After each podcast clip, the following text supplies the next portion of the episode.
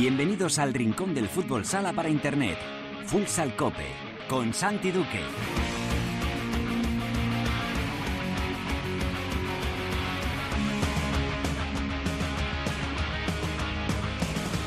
Hola, ¿qué tal? Bienvenidos a Futsal Cope, la casa del fútbol sala en cope.es.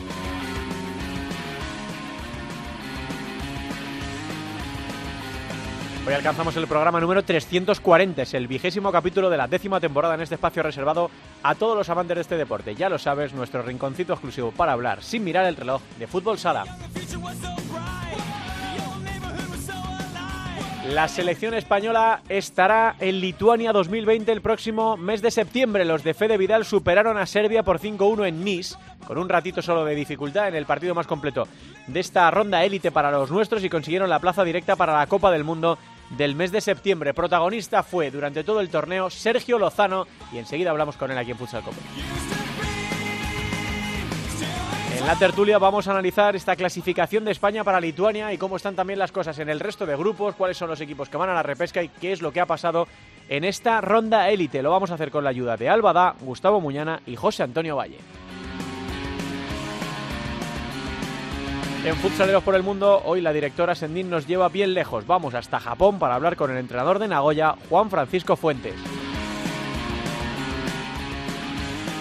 Como siempre, Javi Jurado y Albada estarán al frente de la primera división femenina y Yolanda Sánchez nos traerá la actualidad de la segunda división. Lo haremos todo como siempre con la mejor música, la que selecciona para Futsal Cope nuestro DJ particular, el manager de Megastar, Perico Sainz de Baranda.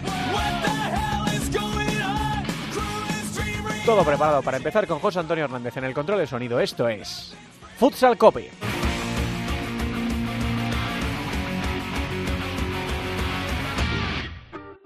Fuimos a la playa un lunes para olvidarnos de las penas. El destino quiso que yo te encontrara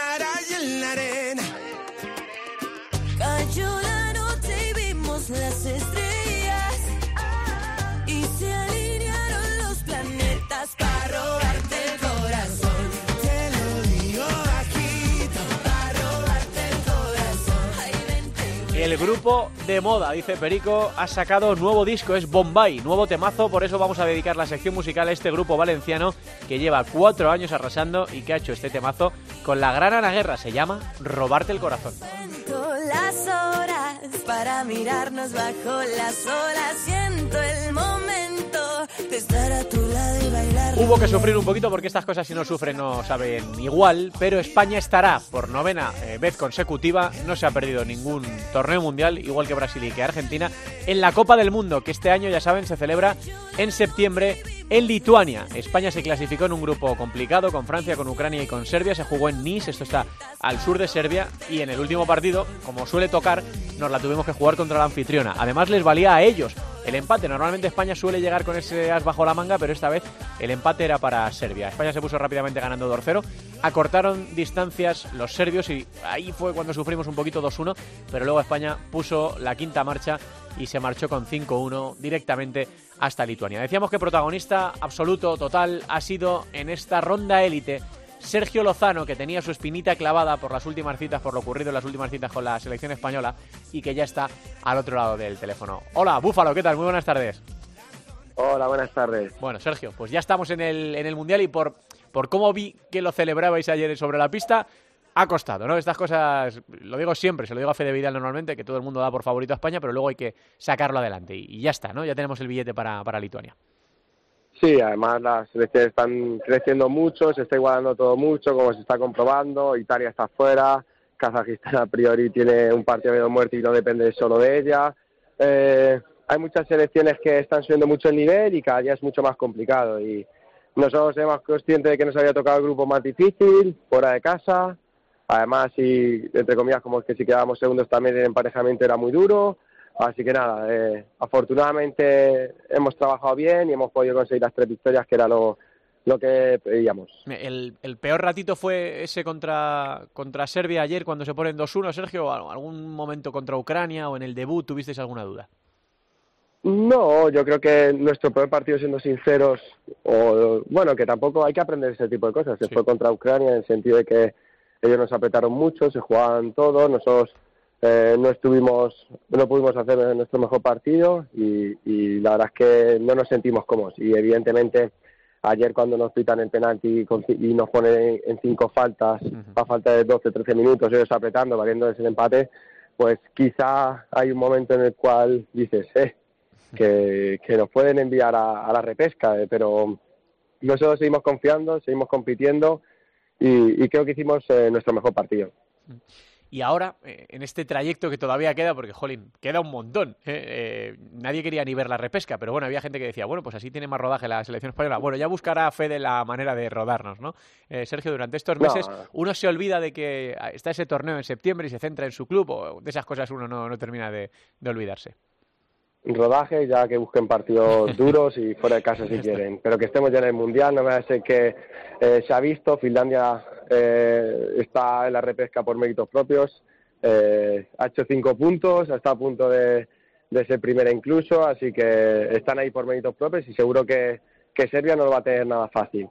Y, y bueno, es verdad que una cita mundialista, que es cada cuatro años, pues siempre lo tienes en el horizonte, pero nosotros debemos de centrarnos ahora otra vez en la liga, con la selección hemos cumplido el objetivo de estar en el mundial y habrá tiempo para pensar en ello, pero evidentemente la cita mundialista a todos los jugadores nos hace especial misión. Hmm, eh, he consultado con todos los brujos y brujas que he encontrado por el camino para que te dejen en paz las lesiones en una, en una gran cita. ¿eh? Echamos la vista atrás en Colombia y en la última Eurocopa te dejaron eh, ir en la lista, pero luego las cosas se torcieron allí, sobre todo en Colombia, ¿no? con, con aquella grave, Sí. grave lesión. ¿Tienes esa espinita, Sergio?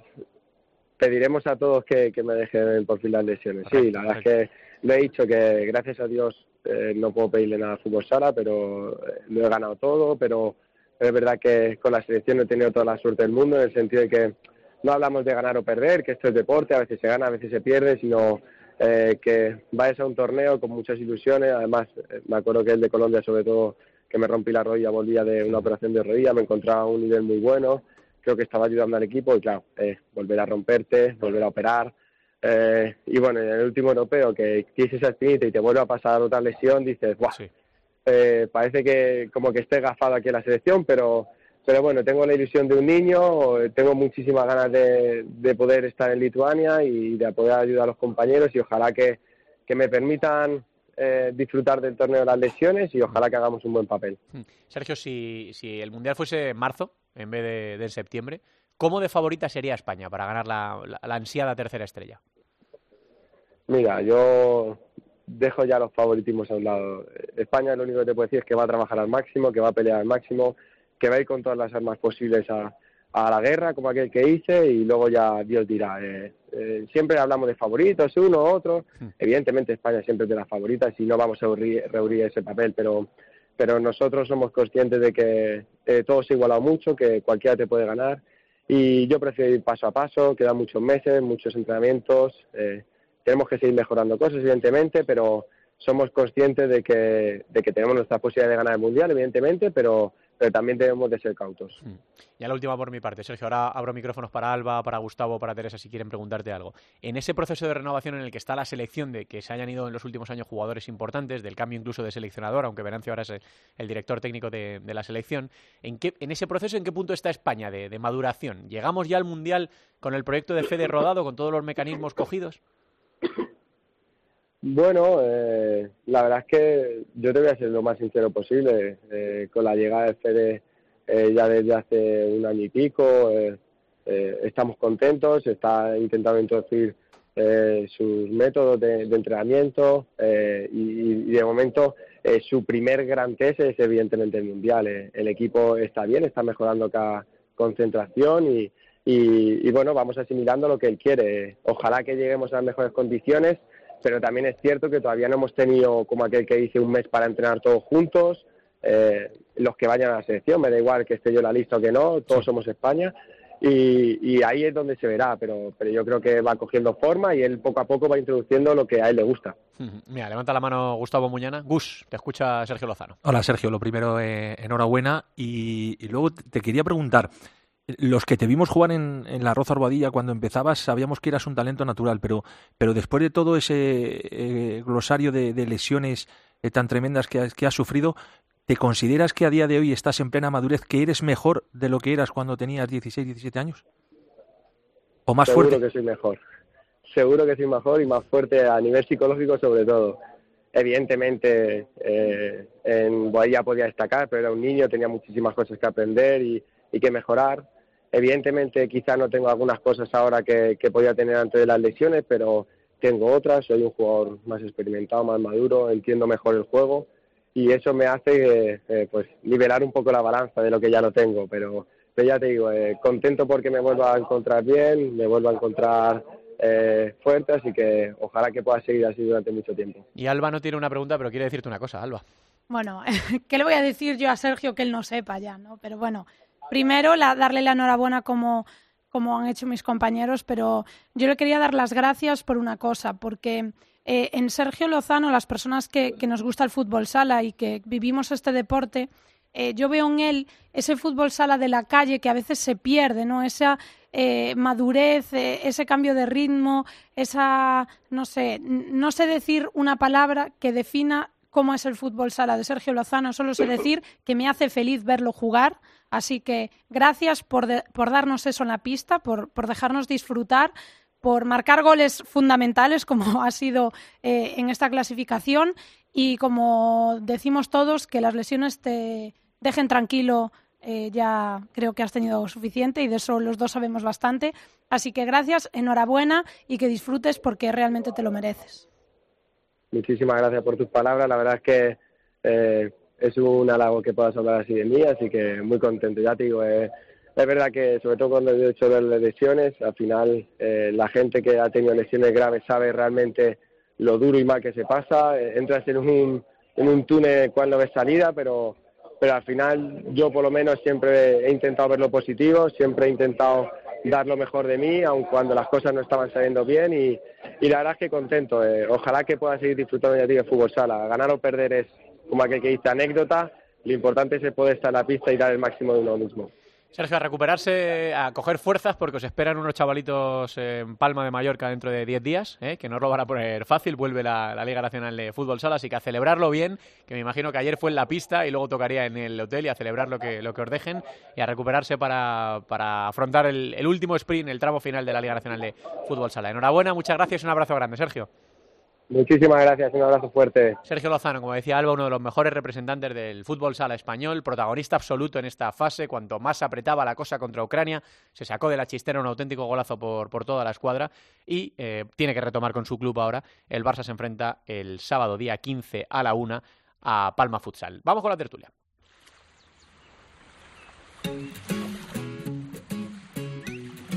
La tertulia de Futsal Cope. La ola que faltaba sobre este mar y eres la calma que me hacía falta encontrar, vuela. Conmigo vuela. Tengo una isla y esta sombra para cobijar, rayos centellas y este flow para regalar, vuela.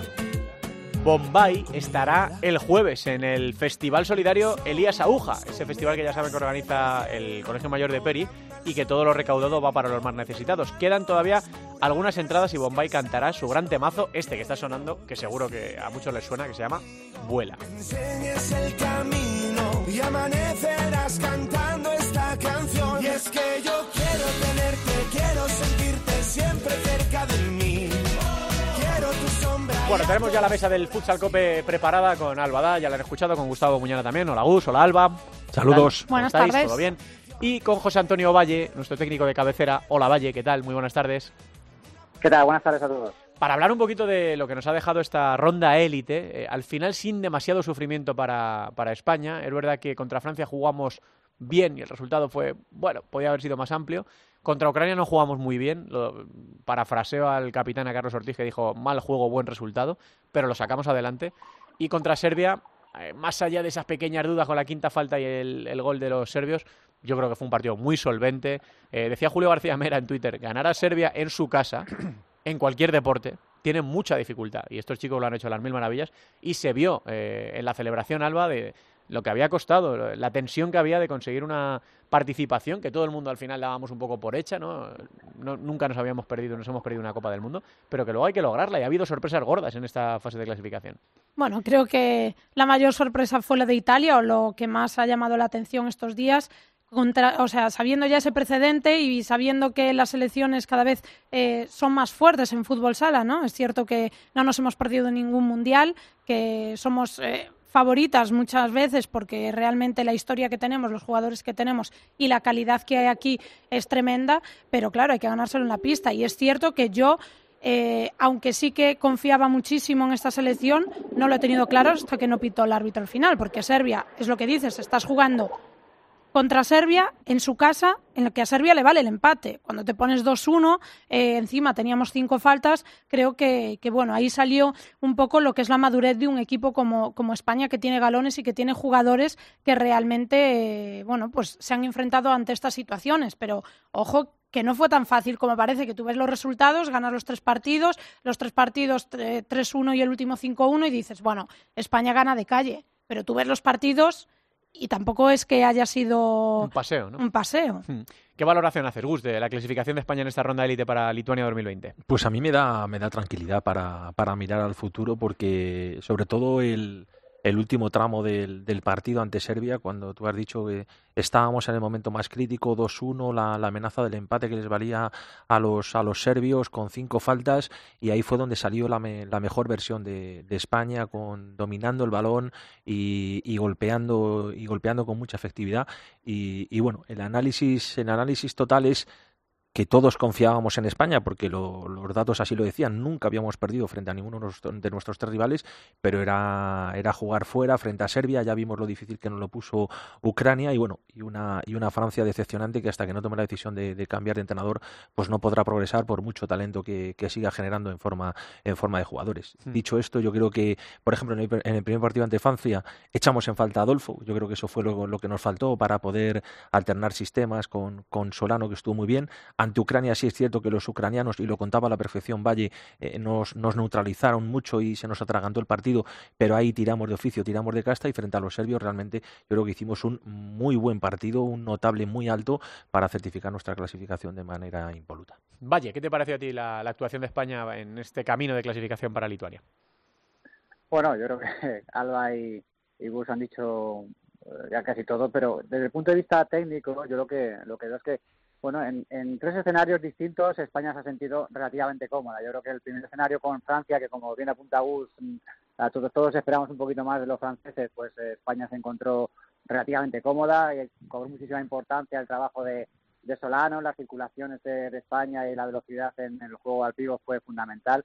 En el segundo partido es cierto que, que Ucrania dio, eh, dio, un paso adelante, eh, la presión defensiva fue altísima, el manejo de balón de los ucranianos también fue, bueno, pues eh, ya lo pudimos comprobar que nos quitaron el balón, pero ahí España pues se vistió, dio un paso atrás, eh, empezó a trabajar las, eh, los contraataques y yo creo que se sintió relativamente eh, cómoda en esa, en esa, en ese papel de, de dominado, ¿no? Y bueno, pues fruto de eso también se llevó, sacó el partido adelante, un partido dificilísimo. Y ayer, bueno, pues es cierto que, que el escenario era complicado, el pabellón lleno, la, el público a favor del equipo local de Serbia, pero yo esperaba un poquito más de, Serbia, sobre todo desde el punto de vista defensivo.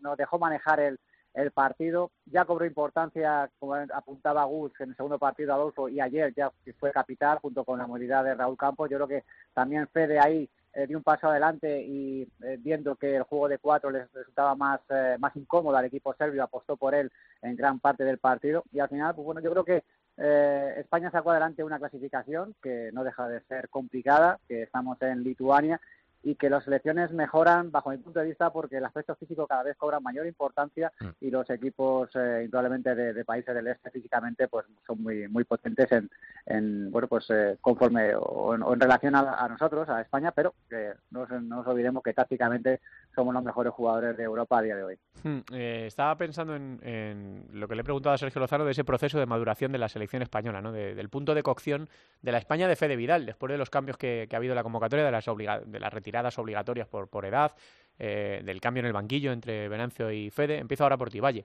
¿En qué punto crees que está España? Eh, lo que le decía Sergio, ¿no? Si el Mundial quedan muchos meses, como pueden pasar muchas cosas, es difícil. Pero si fuese en marzo, ¿cómo llegaría España a esta Copa del Mundo de Lituania? Yo lo que creo es que eh, actualmente Fede tiene un núcleo de jugadores, 15, entre 15 y 20 jugadores que, que conforman, perfecta, conforman y, y, saben perfectamente la manera de jugar de, del seleccionador.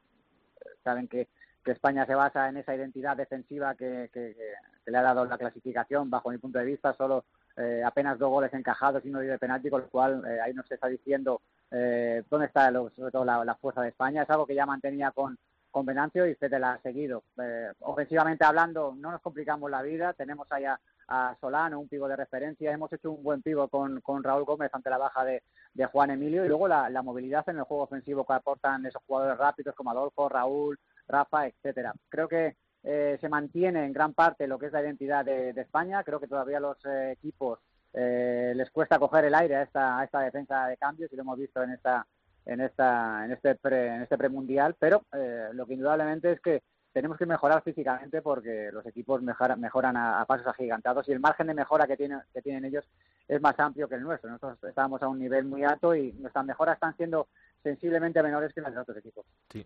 Yo es que ahí es donde veo nuestro principal hándicap.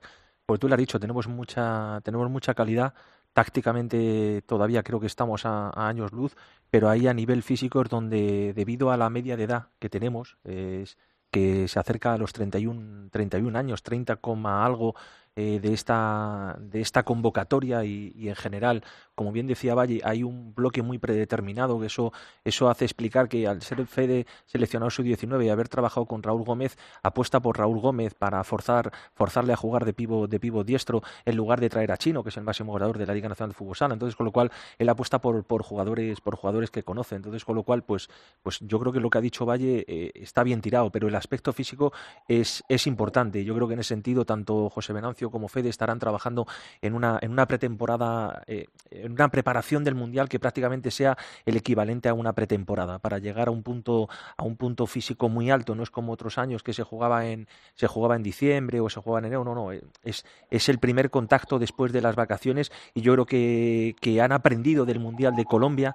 donde la, preparación fue un poquito más ajustada y incluso José Venancio lo, lo explicó, que a lo mejor hubieran necesitado más tiempo, yo creo que ahora van a, van a tener más tiempo y yo creo que van, van a incidir en ese, en ese aspecto, porque realmente no veo de aquí a, a junio, julio, que se conocerá la prelista, ni, ninguna novedad, ni aunque Chino siga metiendo goles de manera impenitente, pero aunque se merecería una oportunidad, pero no le veo que vaya a variar en, el, en el bloque. Es curioso, por ejemplo, yo creo que la fe que le ha tenido a Solano cuando nadie, nadie apostaba por él ha sido importante y se lo está, le está recompensando. Y, y por ejemplo, también Bebe. Eh, hubo mucho run run cuando se cae Juan Emilio eh, por motivos personales y, algo más que a lo mejor algún día habrá que contar. Y entonces, con lo cual entra, entra Bebe. Y ahí es donde, y ahí es donde el equipo, pues cambia porque Bebe es uno de los suyos. Entonces dice, oye, ven aquí Bebe, ponte a jugar, lo haces en banda y resulta que Bebe acaba metiendo goles, goles decisivos, ¿sabes? Y, entra Raúl Gómez a, a, acabar jugando de pivo diestro. Yo realmente creo que hay, creo que hay muchas soluciones y, y muy buenas, pero hay que trabajar mucho el aspecto físico. ¿Qué sensaciones tienes tú, Alba? Bueno, yo creo que cuando se habla de Venancio Fede Vidal, creo que la filosofía es muy parecida. Es decir, el bloque se ha mantenido muchísimo y no es algo que, ha- que se haya empezado de cero. Es un trabajo que venía de antes y evidentemente eso se nota.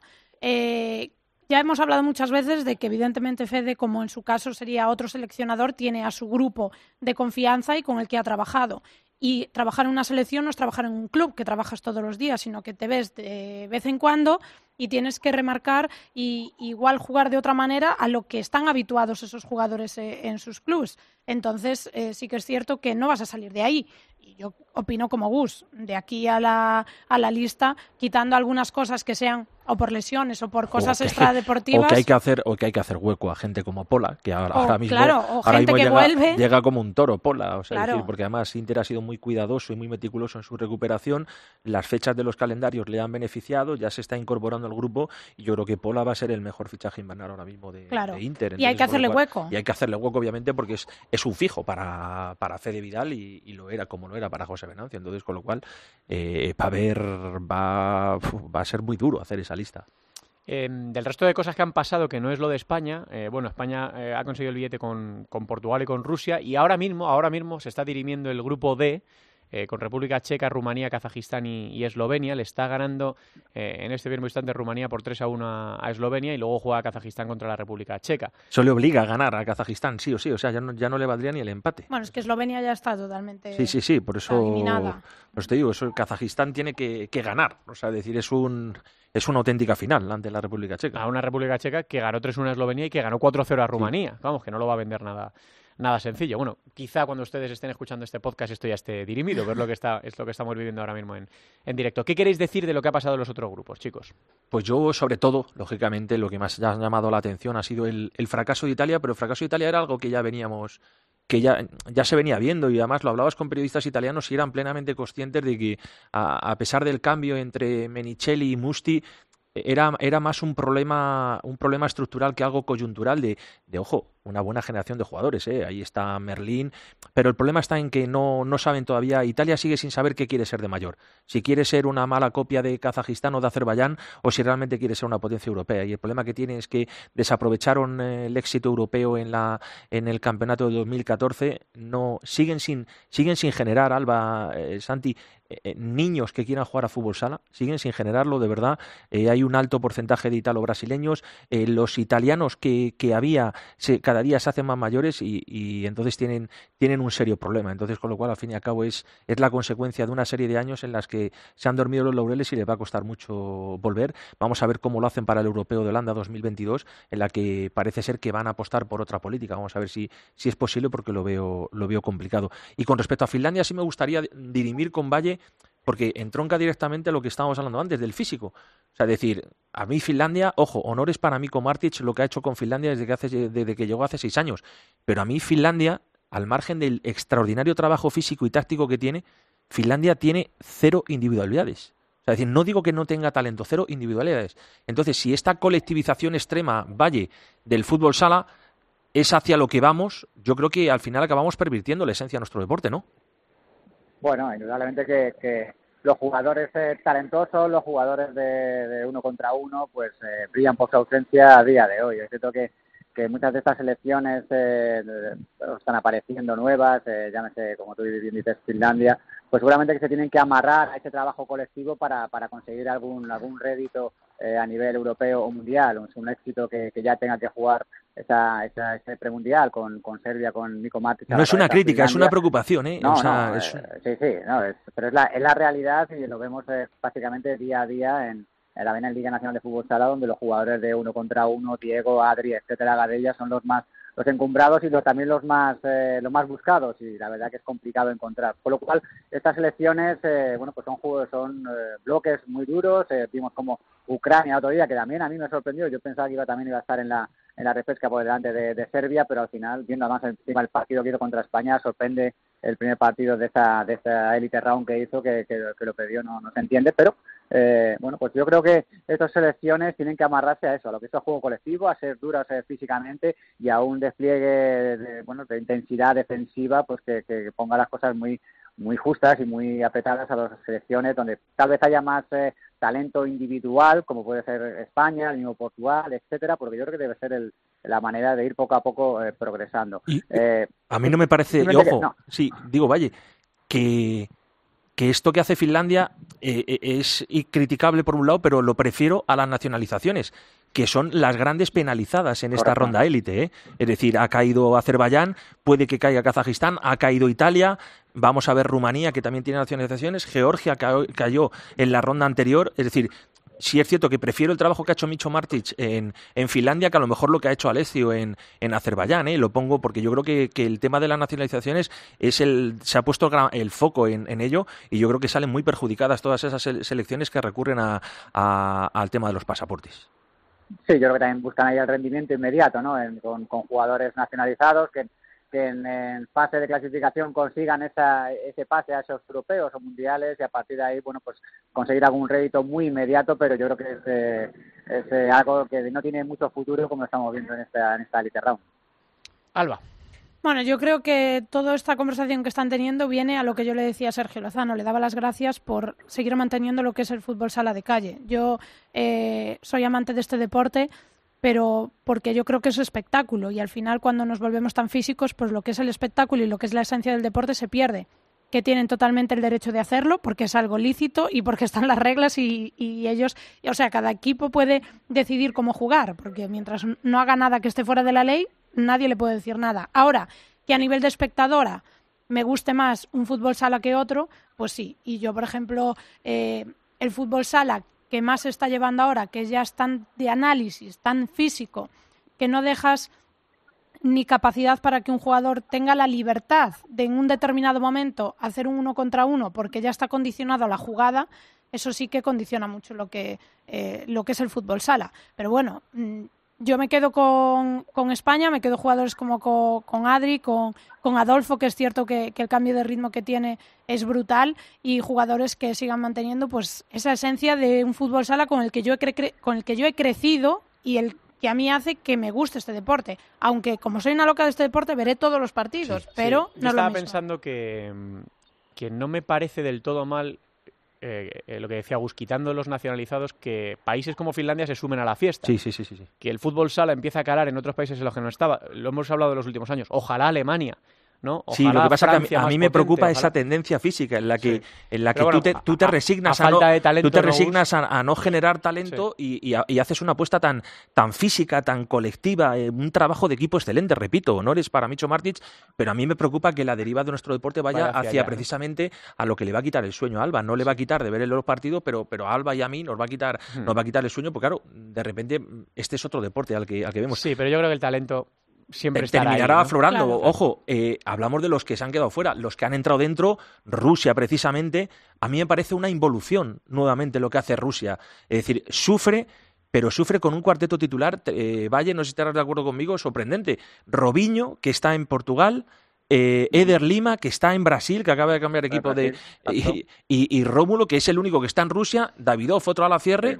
Y, y entonces dice, y además se refugia en ellos Robinho, llevando el peso de la selección, jugadores como, como Asadov, Niyazov, eh, eh, eh, prácticamente marginados a un segundo plano, se han quedado fuera Abramov, Chiskala, Abramovich.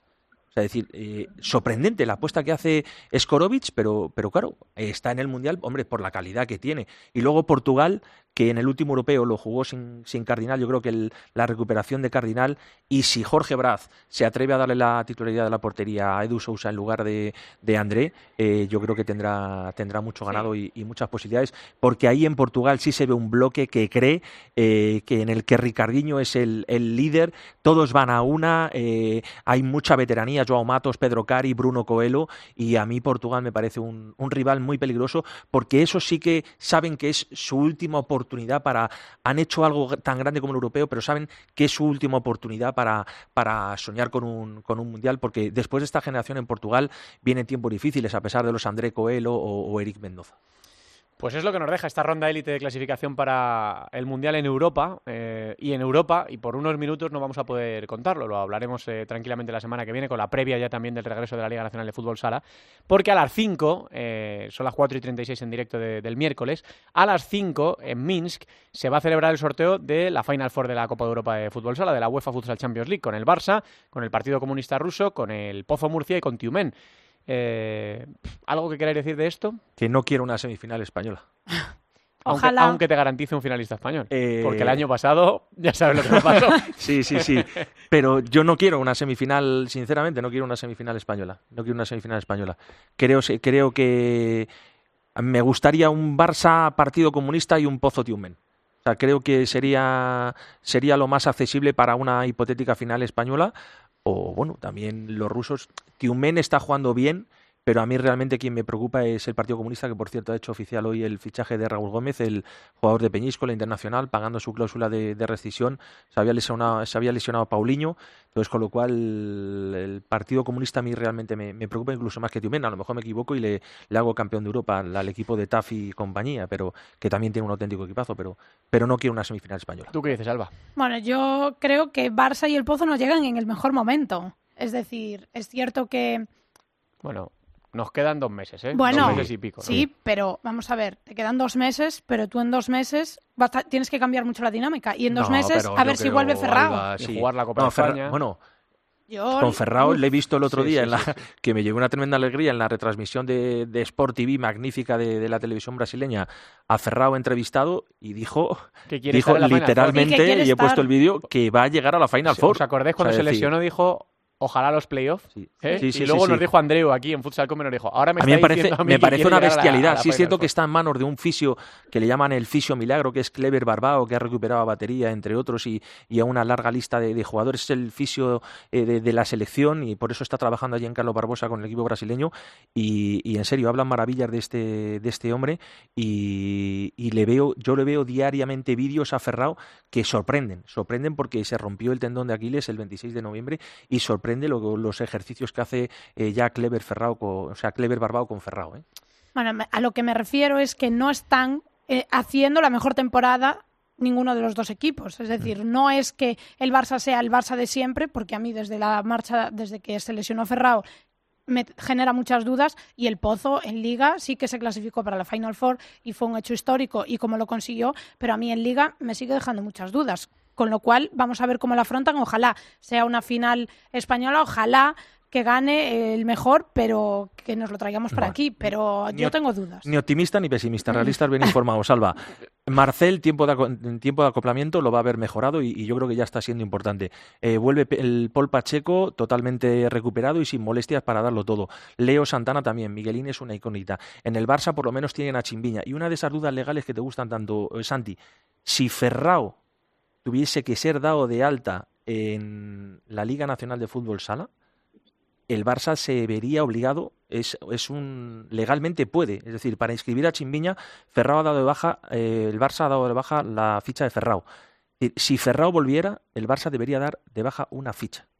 Entonces es una situación que, que seguramente dé que hablar en, a la altura de mayo por ahí, seguramente, porque la ficha de Esquerriña no está dada de baja, porque Esquerriña ya le hemos visto incluso correr Sí. y, y podría haber, no sé si llegará a la Copa, pero, pero para la Final Four sí va a llegar como un toro. Pero hablo de Ferrao en la Liga. Si Ferrao en Sí, la Liga sí. llega para jugar los playoffs y bien, habría que dar una baja porque ahora mismo tiene 15 fichas y solo puede tener eh, ese número. Entonces, con lo cual son 16 jugadores, 15 fichas, tendría que dar de baja una, una ficha. Es Mm. una situación que, que dará, de hablar, que dará que hablar en su día. ¿Tú qué dices, Valle, de este sorteo inminente de la, de la Final Four? Bueno, yo creo que yo me, me sumo al carro optimista de Gus. Me gustaría una, una final española. Creo que va a depender mucho de, de esos dos jugadores claves, como son Miguelín y Ferrao, cómo llegan eh, ambos jugadores. Creo que van a estar recuperados tanto eh, Cerriña como, como, como Leo Santana, como Paul, van a estar todos ahí recuperados ya, pero esos dos jugadores son son importantes. Eh, es indudable que, que el Barcelona, pues con la baja de Ferrao, pues ha tenido que modificar su, su sistema de juego, pero pues, yo bueno, creo que es normal que, que cuando se te va el hombre clave tengas que un, hay un momento de duda, pero bueno, la fichaje de Sindiña eh, pues yo creo que puede paliar en parte y la llegada, el tiempo de, de espera, también la incorporación de Esquerdiña pueden paliar ese, ese problema. Y por parte del Pozo, creo que es un equipo de, de, de, de copas, de eliminatorias, de, de, torneos de motivación y con, con Diego Gustosi ahí a la cabeza. Y también va a depender mucho en, cuando se llegue esa, esa, esa, esa, final, esa Final Four, cómo se marche en la liga y cómo hayan, qué hayan hecho en la, en la Copa de España, que también va a ser una buena piedra de toque. ¿Le puedo, ¿le puedo poner una aprieta, Valle? Claro. ¿Tienes la sensación, como yo, Valle, de que Chimbiña soluciona un problema de, de cantidad de goles, pero no de intimidación y de fijación de las defensas rivales? Hombre, indudablemente creo que eh, cuando vemos a Ferrao en el campo, los equipos, eh, eh, hasta dos jugadores, dos, tres jugadores, el sistema defensivo de los equipos contrarios eh, se ve modificado con la presencia de, Ferrao. Inclusive hasta sus, tipos, sus propios compañeros tienen la, la propia confianza en el Ferrao en que va a sacar el partido adelante. Vamos a ver con Simbiña en estos primeros entrenamientos cómo se ha adaptado. Es un jugador eh, de calidad, es un jugador tal vez que técnicamente maneja muchísimo más, eh, más abanico de, de, de, actuaciones que, que el Sí, pero, es, de, es más de movilidad, lo que yo me refiero. Exacto, de más de intimidación, más de jugar de cara, de, perdón, de, de espalda, más asociativo con circulaciones. Ferrao. Bueno, vamos a ver si ese factor de intimidación que tiene Ferrao lo puede suplir sin viña con calidad y con goles. Viernes 24 de abril, a las 5 y a las 8 los partidos, y el domingo 26 de abril, a las 2 y media el tercer y cuarto puesto, y la final a las 5 es esta Final Four de la eh, UEFA Futsal Champions League, pero pff, pues no queda todavía, eh, ya no digo tiempo, que bueno, el tiempo pasa rápido, pero cosas por delante, en la Liga Nacional de Fútbol Sala, la Copa de España y un montón de, de cosas más. Valle, que muchas gracias por tu participación en Futsal Copa, un abrazo grande. Gracias a vosotros, como siempre, un saludo. Eh, nos vamos de... ¿Te quedas, Gus, que nos vamos de viaje? Me quedo. Venga, vámonos, Hernández.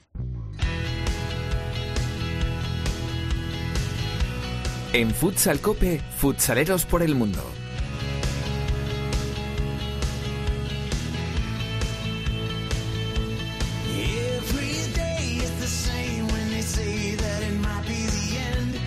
Que me gusta mi Japón, Sendin. Pues te vas a llevar una pequeña decepción. ¿No está en Japón? No está en Japón. Hombre, bueno, oye, tampoco iba a viajar. no quiero romper un secreto entre todos nosotros, pero nunca viajamos. Son cosas de off the record, ¿no? Sí. Nos quedamos para nosotros. A ver, Pues ¿Con quién hablamos eh, hoy? vamos a seguir ahorrando combustible porque, como os decía, eh, lo tenemos a nuestro protagonista en España disfrutando de un merecido bien, descanso. entonces bien, no hay queja. Así que ha sumado su, un nuevo título a sus vitrinas y creo que ya nos escucha desde Murcia Juan Francisco Fuentes, entrenador de Nagoya Ocean. Fuentes, ¿qué tal? Hola, muy buenas. Bueno, eh, lo primero, enhorabuena por ese título de liga en Japón, que es uno más para ti. Pues muchísimas gracias. Muchísimas gracias. ¿Cómo has vivido esta, esta temporada en Japón? Bueno, pues la verdad que ha sido una temporada muy muy intensa, ¿no? Y por, por muchos motivos. Primero por, por la novedad de ir a una competición nueva, eh, a un país diferente, a una nueva cultura. Eh, además porque venía precisamente casi a final de temporada de otro, de otro lugar diferente y, y la verdad que era, era un cambio muy, muy grande y por ese motivo, pues bueno, ha sido un año muy intenso, pero también muy gratificante porque la experiencia ha sido magnífica y, y los resultados pues también han sido estupendos. Una temporada redonda que en la que has sumado una Copa de Asia, una Ocean Cup, además de, de esta liga. Sí, sí, eh, de momento eh, hemos hecho pleno, eh, aunque todavía no hemos, no hemos terminado la temporada, nos queda eh, ahora pues a mediados de, marzo aproximadamente tenemos lo que es la, Copa de, Japón.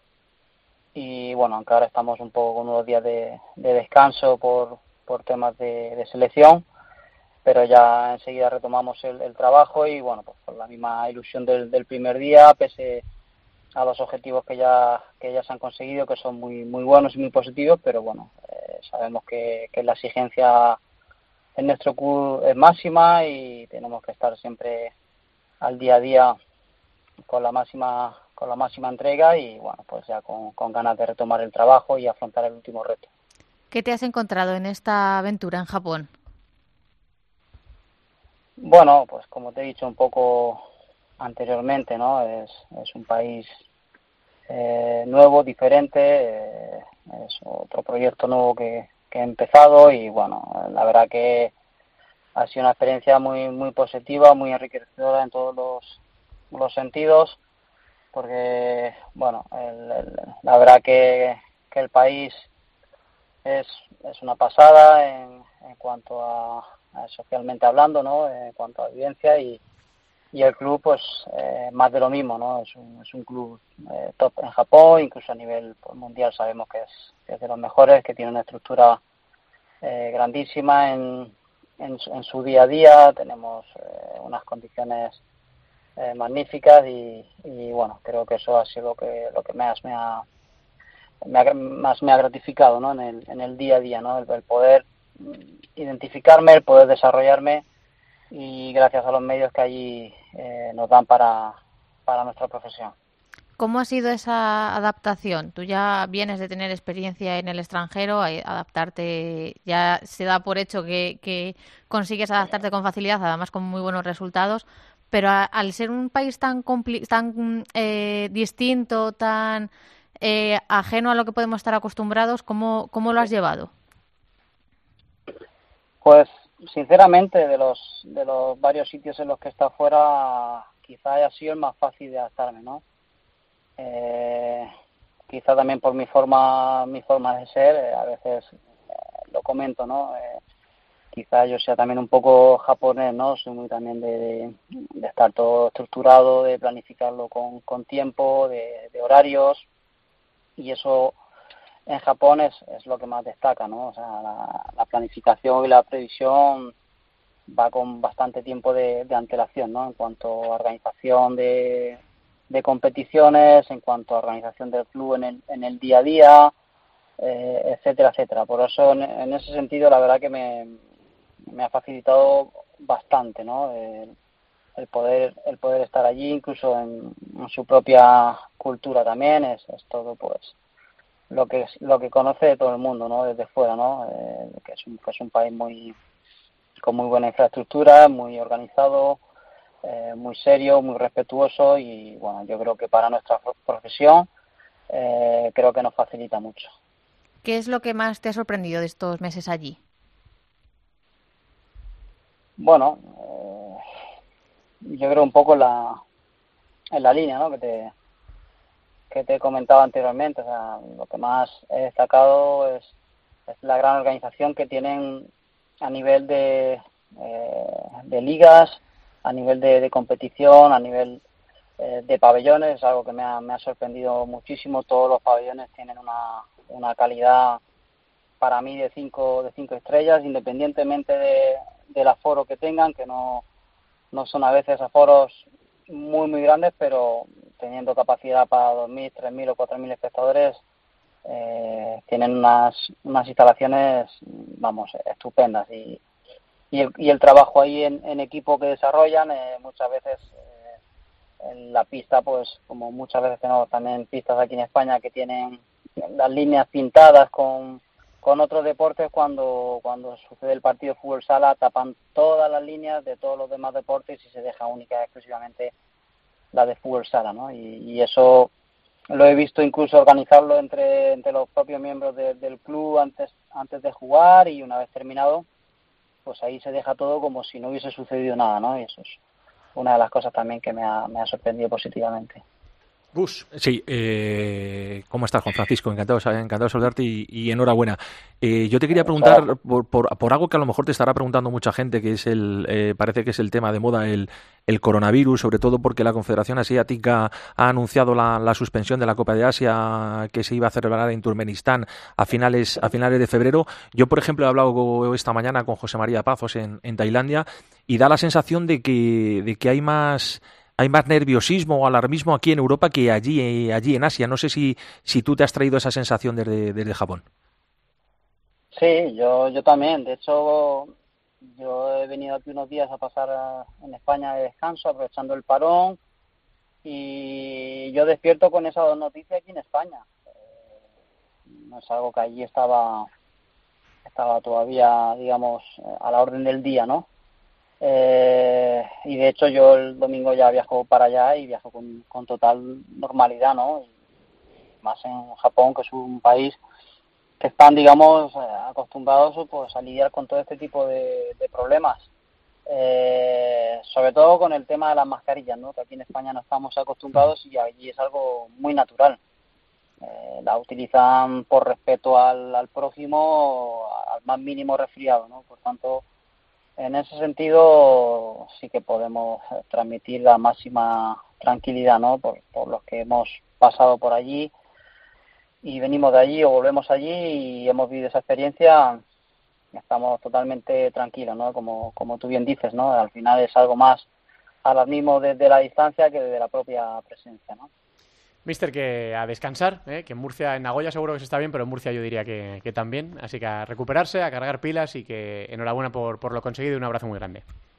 Pues muchísimas gracias y un fuerte abrazo. Es el entrenador de Nagoya, Juan Francisco Fuentes, que ha sido hoy protagonista en Futsaleros por el Mundo. ¿Qué más tenemos por ahí, Teresa? Pues lo hablabais antes. eh, Raúl Gómez pone rumbo al KPRF de Lin, donde va a jugar esa Final Four de la Champions, así que le deseamos mucha suerte en lo que resta de temporada.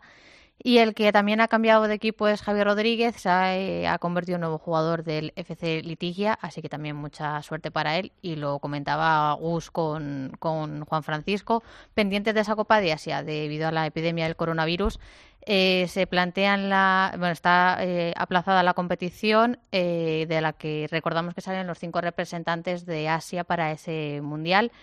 Se cree que se va a poder celebrar en abril, eh, pero no está confirmado ni fecha fija ni sede. Eh, también está planteándose cambiar esa, esa sede por otra. Y también pendientes de esa Copa de África, donde Libia va a jugar este miércoles la semifinal ante Egipto, así que mucha suerte para ellos. Le voy a echar la bronca yo a Teresa Sendín. A ver. ¿Qué ha pasado?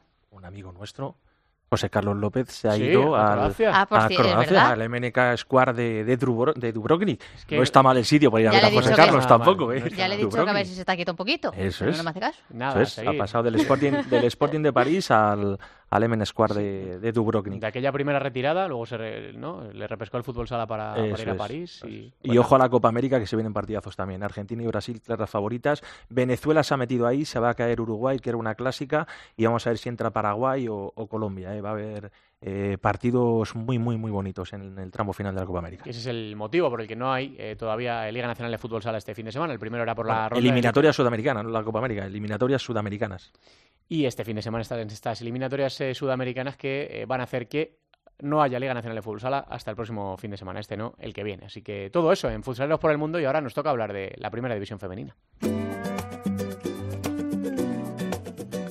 En Futsal Cope, Fútbol Sala Femenino. Hoy te miro y sé que estás ahí, defendiendo los momentos buenos que te guardaste para mí. No pude ser el salvaje malherido, incontrolado, que no lo supo entender. Este temazo, Superhéroes, se lo dedicaron los cantantes de Bombay a los niños que sufren cáncer, ya que Bombay es un grupo solidario y piensa que en todos los colectivos que lo están pasando mal, este Superhéroes por todos aquellos superhéroes que están pasando esa maldita enfermedad.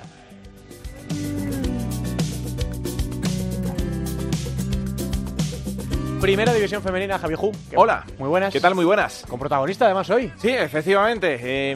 la vida, pues que a veces te presenta oportunidades que se salen un poco de tu zona habitual y de repente te encuentras con una de las mejores jugadoras de fútbol sala de nuestra liga y la tienes... eh, Reconvertido en periodista. Sí, la tienes en un canal de YouTube. em, No, no, es la, es la piqué del fútbol sala femenino. ¿eh? Cada 10, sí, sí, bu- buena comparación, Sí, sí, sí, señor. sí. Cada 10, 15 días más o menos, pues tiene una entrevistita con otra de, las eh, grandes protagonistas que tiene el eh, fútbol sala español y suena así.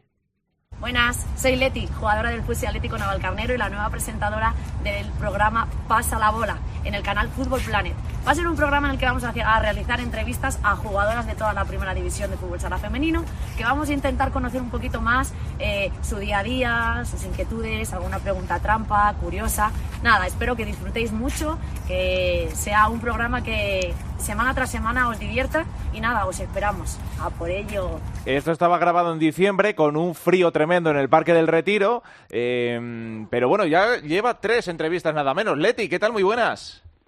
Hola, ¿qué tal? ¿Cómo estáis? Fíjate, dice, y, y afónica, y suena, y suena fenomenalmente bien. O sea que, eh, bueno, la, la entrevista, esa primera entrevista con Vanessa Otelo so- eh, sonaba un poquito regular ahí en el retiro, microambiente, se metía el del saxofón que tenéis ahí, al que toca al lado del estanque. Luego ya ha mejorado mucho todo, ¿eh? la, la escenografía, la, eh, el sonido, ha mejorado un montón. Eso ya es profesional 100%. Pues la verdad que me propusieron ese proyecto. Al principio, pues era un poquito pues más amateur, ¿no? Eh, entonces, la primera entrevista sí es cierto que fue un poco con la cámara de un móvil. Tampoco era muy muy profesional. Y es cierto que tanto el canal como eh, la que está promocionando un poquito fútbol sala femenino a través de, YouTube, eh, Nadia Siva, eh, propusieron hacer un poquito más profesional, con cámaras mejores, y yo creo que la verdad que hemos dado un salto un poquito bastante importante a la hora de la calidad de la imagen, del sonido. Yo creo que, bueno, para empezar no está mal. Está muy bien la segunda entrevista con Patricia Chamorro en un hotel, con la, eh, la impresión del nombre del hotel. La tercera con, eh, con Peque en una de las pistas de Vallecas donde comenzó a darle al balón. Jolín, está muy bien, ¿eh? Eh, suena bien y además eh, las entrevistas están muy bien. Hombre, también se hace más fácil entre, entre amigas en este caso. Pero, Jolín, por ejemplo, lo, estábamos comentando fuera de micro, la- mm, el caso de Patricia Chamorro es la más larga, pero también, eh, que lo bien que habla y, la cantidad de titulares que te deja, ¿no? Por decirlo de alguna manera. Sí, eh, al final yo creo que también, eh, yo no soy una experta de esto, ni muchísimo menos, pero bueno, creo que también al final la cercanía que tenemos como jugadoras, muchas de ellas con las que he compartido vestuario, otras habrá que no, que a lo mejor no haya tenido, tenido ningún tipo de contacto, pero creo que al final hace una entrevista un poco más de casa, ¿no? En la que te abres, dices lo que piensas, respetando siempre a todas las personas, pero creo que también es un programa, o yo lo que estoy intentando buscar es no hacer la típica pregunta, ¿no? De dónde fueron tus inicios o cuál es tu jugador, no, creo que si podemos a lo mejor adentrar un poquito más en, en conocer a cada persona y que esa persona sea sincera y se implique, creo que pueden salir informaciones desconocidas para muchos o como en este caso, por ejemplo, Patrick Chamorro eh, pasó un mal momento cuando no fue al europeo. Creo que a lo mejor son informaciones que, que nos llegan más a las jugadoras y que creo que, que son interesantes, curiosas, ¿no? Ante todo. Hmm, Y luego saber como una jugadora como Patrick Chamorro, que, que es eh, toda una clásica del fútbol sala español, eh, te cuenta eso, que, que- que, durante el europeo, que, del que se va a cumplir ahora eh, prácticamente un año, efectivamente, eh, decir, jolín, lo mal que gestionó, lo mal que se tomó la, la salida ¿no? de la selección y te llama la atención, evidentemente, porque es una jugadora, todos la conocemos. eh, también eh, en alguna ocasión también ha pasado eh, por estos micros y hemos hablado con Patri, ¿no? Y eso que empieza diciendo la, la entrevista, soy tímida, pero al final, jolín, cómo, cómo abre su corazón y te cuenta, te confiesa todo lo que se le pasa por la cabeza. Es interesante en ese- desde ese punto de vista, ¿no? O sea que está quedando un resultado eh, muy chulo, la verdad. O sea que aparte de lo deportivo, tenemos que felicitarte por, por esta nueva eh, versión tuya como presentadora en un canal de YouTube, eh, en, la, en una sección llamada Pasa la bola, ¿no? Eso, eh, más o menos sabéis, más o menos, ¿sabéis a la persona a la que vais a entrevistar a quién va a pasar la bola, quién va a ser la elegida en la siguiente entrevista? Eh, al principio sí es verdad que no se proponía, pero claro, a- los recursos tampoco son muchos, el Claro. tiempo es muy limitado y yo vivo en Madrid. Entonces al principio no, como eh, eh, se eh, proponía que fuese al principio una persona de Madrid. Lo que pasa es que ahora, como no sabíamos que iba a tener este tirón, la verdad, la gente le está gustando, lo está compartiendo y bueno, como te decía, están haciendo un proyecto interesante y lo más probable que vamos a empezar a viajar, a hacer las entrevistas ya eh, a quien sea. Si es de Pollo, pues iremos a Pollo, si es de Alicante, iremos a Alicante. Quiero decir, va a ser ya eh, a nivel nacional y, y creo que también va a ser una forma de conocer a, jugadoras no solo de Madrid, sino de toda la liga y como te decía antes, pues intentar acercarnos a, a pequeñas curiosidades o a pequeñas realidades que, que al final creo que difunden un poquito más nuestro deporte y creo que ayuda. Hola Leti, buenas tardes, soy Alba. Eh, a mí sí me gustaría preguntarte una cosa, porque bueno, sabiendo que no es tu faceta principal la de ser periodista, aunque bueno, eh, desde aquí creo que todos te lo valoramos positivamente, eh, ¿te ha sorprendido alguna respuesta que te hayan dado? Porque es cierto que, bueno, como comentaba Javi, Patrick Chamorro fue muy sincera, también Marta Pellegrín creo que, que fue muy sincera en alguna de las respuestas que, que dio en, en relación a ir a la selección y jugar en futsi. ¿Te ha sorprendido que fuesen tan sinceras delante de la cámara? Porque sé que por detrás, como amigas, te lo, te lo contarían. Pues no, por lo que te comentaba anteriormente. Al final yo creo que es más fácil que contesten y que sean sinceras pues con una amiga, con una conocida, a lo mejor con un periodista que no tiene mucho trato con él. Entonces creo también que es una forma de, en muchas ocasiones, no sacar solamente lo positivo o las respuestas típicas, ¿no? Que te hacen preguntas y lo típico que sería contestar, eh, sí, me encantaría volver a la selección o eh, sí, es mi sueño. O a lo mejor como Patrick Chamorro que, que fue sincera y se abrió y dijo, pues a lo mejor yo ya he cerrado esa puerta. O como Marta Pellegrín, que sí pensaba que a lo mejor estar en un equipo como el Fusi le había quitado alguna que otra opción para poder debutar. Creo que, que al final cada uno tiene que dar su opinión sin tener que faltar el respeto a nadie, pero también mostrando cómo lo ha vivido desde, desde su lado, ¿no? No solamente desde, desde el lado de, de, de lo bonito, de lo ideal.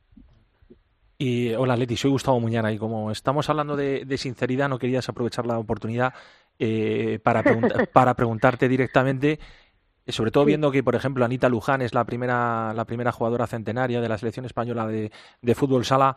Mm, Yo siempre os he visto llevar carreras paralelas, aunque tú eres un poquito más mayor que, que tu, que tu, tu gemela prácticamente, pero, pero crees que no Aunque has... no lo parezca, aunque no lo, pa- aunque no lo parezca, aunque no lo- un poquito, yo he dicho un poquito, un poquito.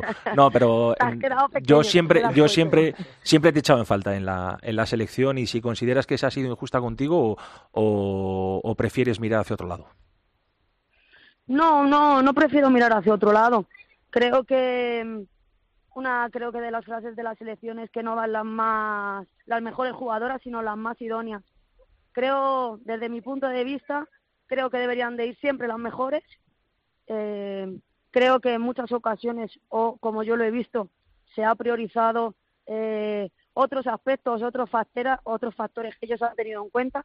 Y a nivel personal eh, considero que sí he estado en, en capacidad física mental y, y de todo para tener opciones para poder haber ido y, y tampoco, como decía Patricia Morro, no me han dicho por qué, ni, ni, ni cuando fui, ni cuando dejé de ir. Entonces, bueno, al final es la opinión o el criterio de una persona y, bueno, simplemente disfruté cuando fui, aunque en muchas ocasiones se pasa mal por la presión, por la forma de, de vivir las concentraciones, pero bueno, eh, fui una de, de las suertudas que, que pudo ir. No, no guardo ningún rencor y ojalá eh, le vaya muy bien a la selección, siga ganando y podamos seguir disfrutando. Oye, y volviendo a, la a tu faceta de periodista y hablando de rencores, ¿le has perdonado ya a Mandiña el caño que te hizo en la Intercontinental y la entrevistarías? Un caño que el, el otro día estaba mirando en YouTube y llevaba ya unos cuantos milloncitos, ¿eh? Es que yo eh, eso no lo voy a poder perdonar en la vida. yo lo siento mucho, Qué avería, pero qué eso no se avería. puede perdonar. Pero la Eh, entrevistarías, la entrevistarías, sí. La entrevistaría seguro, por supuesto, le sacaría el tema también. Para Pero dejarlo claro, ¿no? final que no habrá perdón. que donde las dan las toman, ¿no? Sí, y sí, sí. hay muchas veces que hago muchas, pues yo me llevé una, pero bien llevada. Encima, con todo el tirón que tiene ella, creo que soy más conocida que muchas jugadoras que han hecho muchas más cosas. En Brasil me escribían, bueno, pero bueno, al final, pues sí es que es una, una parte más, ¿no? De, de lo bonito que puede ser el fútbol sala y la técnica que pueden llegar a tener algunas jugadoras. Aquí eres Leti, Para del, mí- eres Leti del Futsi, allí en Brasil eres Leti do Caneta, ¿eh? para que lo sepas. Sí, sí, ¿eh? sí, sí, sí, sí. Yo soy más conocida casi que Mandiña. Ya le he dicho que yo también quiero eh, que me paguen, ¿eh? Cada vez que salga la, la, Claro. la Derechos porra, de imagen. vamos, Sí, sí, totalmente. Pero bueno, al final, te lo, al principio cuando te la hacen y encima eh, pierden, ¿no? Lo que, lo que fue el campeonato, pues claro, te, te, te, te huele a cuerno quemado. Pero, pero al final luego dices, joder, qué bonito es nuestro deporte y qué capacidad técnica no tienen algunas jugadoras para poder realizar ese tipo de gestos técnicos. Entonces, bueno, no lo perdono, ¿eh? de todas formas, aunque sea muy bonito que se lo hagan a otro. Bueno, Leti, sobre Futsi, eh, barra libre, di lo que quieras. O sea, eh, Se nos han acabado sí, los calificativos aquí ya. 19 de 19, la semana pasada metisteis, no sé si fueron 9 o 10 goles, esta semana habéis metido 7, apoyo Pesca Márquez quinto, Eh, vais a jugar este fin de semana los cuartos de final de la Copa de la Reina, otra vez aspiráis absolutamente a todo, así que, no sé, di lo que quieras, porque estás en condiciones de, de analizar como, como mejor te venga la situación que está viviendo lo de Futsi, que es simplemente alucinante, semana tras semana. A ver, la verdad que eh, nos están dando unos resultados, sobre todo a nivel goleador, muy fuera de, la normalidad, ¿no? Em, creo que también eh, el Fusi es un equipo que, encabezado por Andrés Sanz, han creado un grupo de jugadoras muy fuerte, muy unido y creo que técnica y tácticamente de lo mejor que se puede ver en la liga. Em, por otro lado, creo que también Fusi, eh, para mí, desde mi punto de vista, ha- está creando una época, una época en la que ha hecho tripletes, ha ganado todos los títulos, ha batido récords tanto de menos victorias durante una temporada, creo que fueron 28 solamente en una temporada. Creo que para mí también se acaban lo- los calificativos para, para este grupo, ¿no? Eh, es algo que a lo mejor se, lo normal, eh, como no, no, no lo normal, sí, sino la situación se hace normal como que no se le da tanto valor y creo que eh, a los ojos de hoy, a los ojos de, de- del futuro, tenemos que verlo como, como una gran gesta, ¿no? A nivel de club, sobre todo. Bueno, pues eh, Leti, gracias, enhorabuena por, por ese proyecto, por esa puesta en marcha. Ya te digo que nos está gustando ¿eh? esa puesta en, en YouTube. Así que nada, que siga bien, que siga adelante, seguiremos muy pendientes, le haremos like y le haremos follow al canal, los que no lo tengan que lo van a hacer, lo han dicho por aquí, o sea que eh, eso va a ir viento en popa seguro. Eh, gracias, como siempre, por atender una vez más la llamada de Futsal Cope. Nada, muchas gracias a vosotros y yo nada, desde mi humilde acción intentaré que, que ese programa siga todo lo mejor posible y que siga gustando como hasta ahora por lo menos. Bueno, ojalá sea así. Gracias, Leti. Venga, a vosotros, hasta luego. Bueno, pues ahí está. ¿Quién sabe si una presentadora en ciernes... Oye, ahora la moda no está en televisión, está en internet, o sea que... No, claro, y a ver, y, y tú no, no vas a saber si en algo eres bueno si no lo pruebas. Sí, sí. lo está haciendo y sí que la forma que tiene de preguntar es cierto que la cercanía que tiene con las personas que, que de momento ha entrevistado es mucha, entonces el, el nivel de sinceridad también es alto. Las risas también es habitual, sobre todo con Marta Pellegrín, yo me eché unas grandes Sí. risas. Entonces, pues bueno, es una es otra forma de visibilizar este deporte, así que todo lo que sume para visibilizar el fútbol sala femenino, bienvenido sea. Eh, luego, quien quiera hacer preguntas para las siguientes entrevistadas, pues en su canal de la mande, Instagram se las, claro. puede, se las puede mandar. Por cierto, bueno, de la jornada, eh, eh, ganaron otra vez la- eh, los cuatro de arriba. Lo único que esa derrota sobre Pollo Pescamar todavía se abre más la brecha, ¿no? Entre cuarto clasificado el, el Alcorcón, quinto clasificado Pollo Pescamar. Bueno, yo creo que lo único que hay que decir es que eh, de Futsi ya no vamos a decir nada más porque ya no tenemos nada más que decir. Eh, lleva 19 de 19. Creo que ahora mismo la rotura que hay entre el cuarto, que es Alcorcón, y quinto, que es Pollo, es mucha. Desde aquí le queremos mandar un saludo muy grande a Clara, porque se rompió la rodilla el sábado pasado. Yo estaba allí en el pabellón de Naval Carnero. Eh, lo estuve viendo con Antía, otra jugadora que también está pasando por esa misma lesión. Así que, bueno, ánimo y nada, que, que sigamos en, en lo mismo y parece que seguimos en lo mismo cada semana. Bueno, pues eh, suerte también eh, para esa recuperación y bueno, pues nada, este fin de semana tenemos Copa de la Reina, así que la semana que viene hablaremos ya de lo que ocurre en esos cuartos de final. Pollo Pescamar, Roldán, Leganés, Pescado Rubén Burea, Alcorcón, Futsi, vaya partido y eh, Sala Zaragoza, Universidad de Alicante. Mucha suerte. Nos queda la segunda división. La segunda división en Futsal Cope. Con novedades, sobre todo en la parte alta de la clasificación, porque pincharon los dos primeros, lo sabe, lo cuenta mucho mejor Yolanda Sánchez. Muy buenas. ¿Qué tal, Santi? Estos son los resultados que nos ha dejado la jornada número 19 de la segunda división. El Pozo Ciudad de Murcia 4, Bisoccer Humantequera 8. Victoria contundente del conjunto universitario que vuelve a conseguir los tres puntos. Fue un partido que se puso muy de cara para los locales que en el minuto 9 del encuentro se ponían con el 3 a 0 a su favor. Fue a partir de ese momento cuando Antequera despertó y consiguió empatar el encuentro. Cristian volvió a adelantar al Pozo Ciudad de Murcia, pero una gran segunda parte de los visitantes hizo que se fueran a casa con la victoria. Bisontes Castellón 5, Barça B 1, nueva derrota del filial azulgrana que se mete por primera vez en puestos de descenso. Fue un partido totalmente dominado por los locales, aunque al descanso se marcharon con el 1 a 1. En la segunda parte, un doblete de Peloncha, un tanto de Chema y otro de Rangel dieron la victoria al Bisontes. Unión África Ceutí 7, Rivas Futsal 3. El conjunto local sigue con su buena racha y ya se coloca un punto por encima del descenso. Gran partido del África Ceutí y gran partido de su jugador Galán, que consiguió anotar cinco de los siete goles de su equipo. El Rivas lo intentó, pero no pudo nada más que anotar tres goles al final del encuentro, que no le sirvió para nada. Manzanares 1, Santiago Futsal 3. El Manzanares pone fin a su buena racha, mientras que el Santiago con esta victoria sale esta semana de la zona de descenso. La primera parte fue de dominio visitante, que se marchaba al descanso con el 0-2 a su favor, consiguiendo el 0-3 en la segunda mitad. A seis minutos para el final, Chus redujo distancias, pero no consiguieron hacer más. Azulejos Moncayo Colo Colo 3, Software del Sol Mengíbar 6. Importante victoria del Mengíbar que se coloca a cuatro puntos del playoff. Fue un partido muy disputado y con muchos goles, con mucha igualdad en el marcador, hasta que en los últimos minutos del encuentro, José López y Ureña marcaron la distancia final y el definitivo 3 a 6. Ciudad de Móstoles 3, Air Frank Elche 6. Nueva victoria del Elche que sigue cuarto en la clasificación. El partido se puso de cara para el Móstoles que con los tantos de Chispi y Chino colocaban en el 2 a 0, pero antes del descanso Elian reducía distancias. En la segunda parte el Elche le dio la vuelta al marcador llegando a colocar el 2 a 5. A un minuto del final Kiwi anotaba el tercero para los locales, pero Iborra hacía el definitivo 2 a 6. Solís Talavera 6, Noya Portus Apóstoli 1. Nueva victoria del Talavera que cierra la lista de playoffs. Fue partido, un partido con mucha intensidad y ocasiones que supieron aprovechar los locales llegando al descanso con el 3 a 1, sentenciando en la segunda mitad y destacando el doblete del portero local Rafa Luque. Nítida Alcera 3, Betty Futsal 3, empate del líder de la segunda división que consigue un punto más de ventaja ante el Manzanares.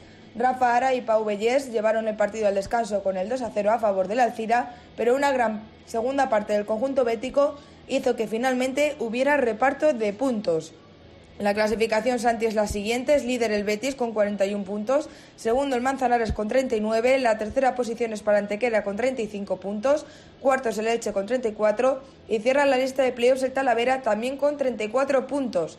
Por la parte baja de la tabla es colista el Rivas con 9 puntos, por encima y también en descenso el Colo Colo con 15 y el Barça con 19. La próxima jornada, la número 20, dará comienzo el sábado a las 4 de la tarde con el Elche del Pozo Ciudad de Murcia, a las 5 Antequera África Ceutí, a las 6 Noya Manzanares, a las 6 y cuarto Santiago Ciudad de Móstoles, a las 6 y media Mengíbar Barça a las 7 dos partidos Nítida Alcira, Bisontes y Betis Talavera y cierran la jornada el domingo a las 12 y media Rivas Colo Colo.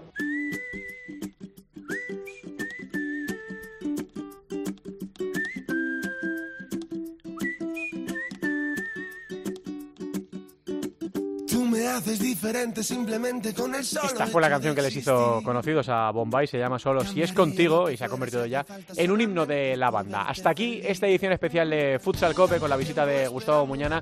Bueno, Gus, pues nada, seguimos, ¿no? En nada. Seguimos, seguimos viendo fútbol sala internacional a la espera de que regrese la Liga Nacional de Fútbol Sala. Retomamos el pulso de la Liga en ese mes siempre un poco raro que hay antes de la Copa de España, ¿eh? Efectivamente, pero va a ser un mes interesante febrero para aclarar algunas cosas entre los ocho primeros y, y por abajo, yo creo. Sí, sí, porque están todas las batallas abiertas y ya sabéis, nosotros pretendemos que lleguen todas abiertas hasta el final para mayor gloria y espectáculo de todos los que amamos este, este deporte. Gracias, Gus. Gracias. Y a todos vosotros, a todos ustedes, gracias por estar ahí al otro lado de, de la radio. Nosotros regresamos el próximo miércoles en un capítulo que será previa de la Liga Nacional de Fútbol Sala, de lo que está por venir de ese último tramo de la competición. Gracias a todos por estar ahí. Un abrazo, hasta luego. Debería estar prohibida tu mirada y tu forma de caminar. Nuestro correo electrónico futsalcope.cope.es En Facebook, Futsal Cope y en Twitter, arroba futsalcope.